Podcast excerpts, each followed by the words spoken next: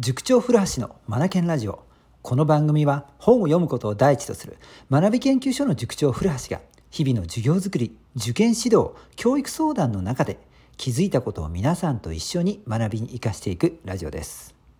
ソクラテスの無知の知という言葉があるじゃないですか。無知の知。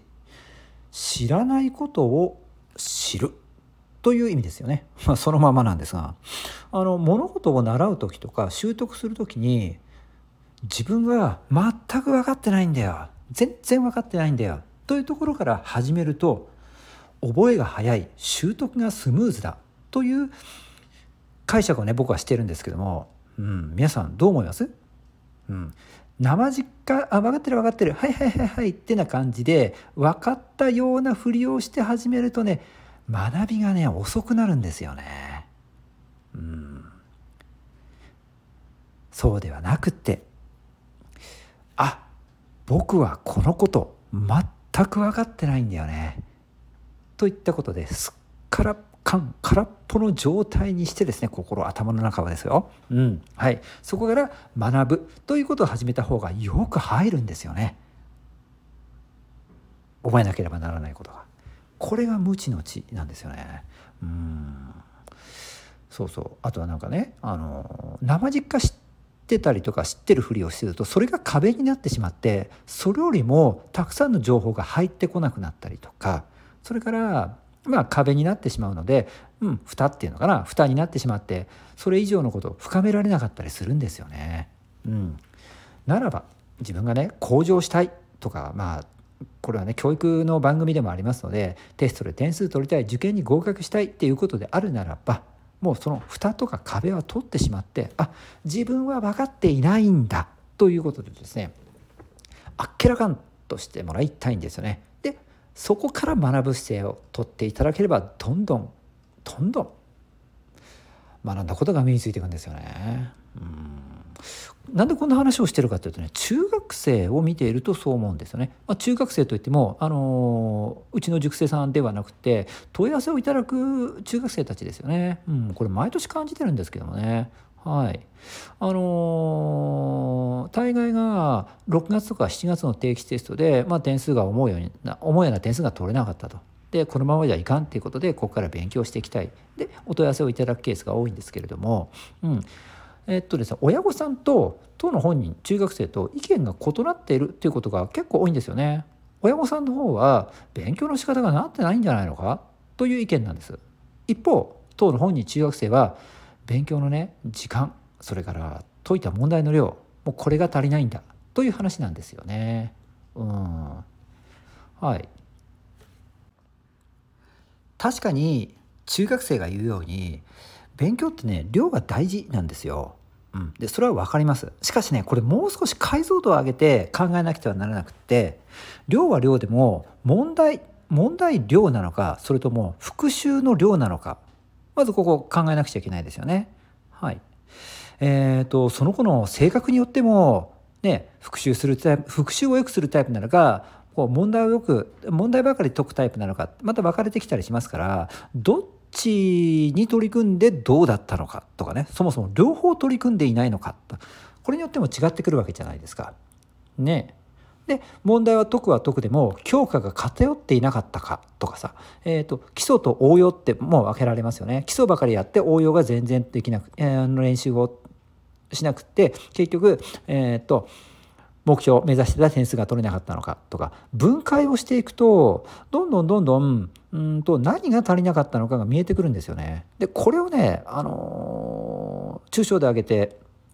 問題量が足りないとか特あと勉強の時間が短かったっていう形で片付けてしまってはね解決ならないんですよね。うん、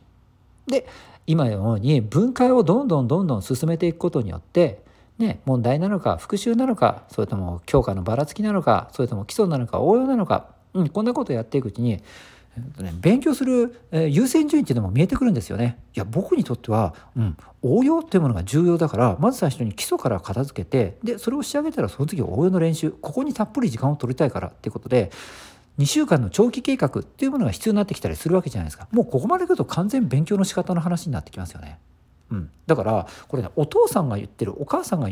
ね、おっしゃってるこの勉強の仕方がなってないんじゃないのかこっちの方がね申し訳ないんだけど中学生たちには正解に近いと思うんですよね。うん、で、えー、そこで無知の知ですよ中学生たち勉強の仕方が分かっているようで実は分かっていないんですよね。うん、これがそもそも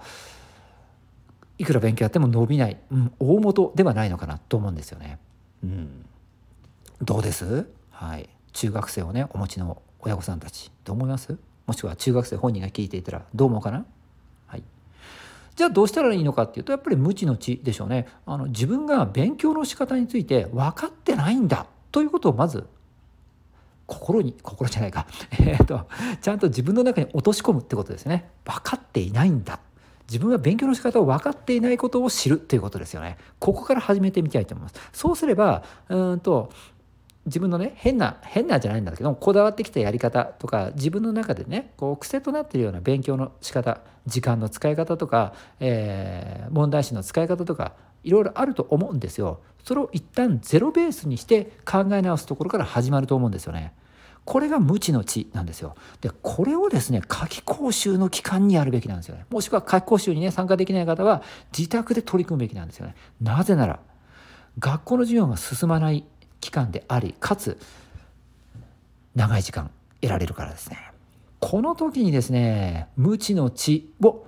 元にしてですね勉強の仕方に磨きをかけてもらいたいんですよね。うん、で夏が終わり2学期が始まったら夏休み明けテストとか9月に定期テストがある学校さんもあるし10月の定期テスト11月の定期テストと続いていくわけなのでここへとつながっていくわけなんですよね。これをね夏にやるべきなんですよ。これがね夏期講習なんですよ。うん、中3受験生も同じですよね。はい、間違った勉強の仕方のまま、ね、バイアスがかかった勉強方法のままこのままね9月10月勉強量を受験生はね重ねていかなければならないので、うん、バイアスがかかってると、はい、効率的な勉強法にはならないんですよね。うん、だからこの後たくさん問題を解いていくなって、えーと、確実にですね自分のもの元、えー、元じゃないか。自分のものにしていくためにもこの夏はね勉強方法と向き合ってほしいんですよね、うん、これがね僕からのお願いです。はい。じゃあ古橋のところではどうすんだよって話なんですが当然あれですよ。あの勉強の仕方のトレーニングですよね。僕たちの夏期講師は中1中2中3の勉強方法のトレーニングをベースにしてですねえっ、ー、と僕が、考える時間の使い方ですよね。これにね磨きをかけていく。かけてもらう、中学生の学校集ですよね。うん、で中学生たちにも伝えますがこれをうんと2学期のテストにつなげていくということなんですよね。うん。はい、まあ書き講習前で、ね、お問い合わせ等いただいてるわけなんですけれどもまずここをね分かってもらいたいなと思うんですよね。なので問題を解くことも確かに大事なんですが本当にそこなのかということそれよりももっともっと根っこの部分で考えなければならないことがあるんじゃないのかそれが勉強の仕方を僕は分かっていないんだということを知る腹に落とすっていうことなんですよね。うん、でそのトレーニングを夏期講習こそするべきなんですよ。うんはい、なんかちょっと熱くなってしまいましたね。はい、えっ、ー、とまあそういったことでですねもし僕たちのね夏期講習に興味をお持ちの方はですねあの学び研究所のホームページからお問い合わせをください。オンラインでも参加は可能です。はい。時間術。そしてそこに磨きをかける。うん、こんなね、えー、夏夏期講習用意してますからね。はい。興味をね、持ってくださった方はぜひお問い合わせください。お待ちしております。今日も最後までお聴きいただきありがとうございました。Read more, learn more, change the group 素敵な一冊を。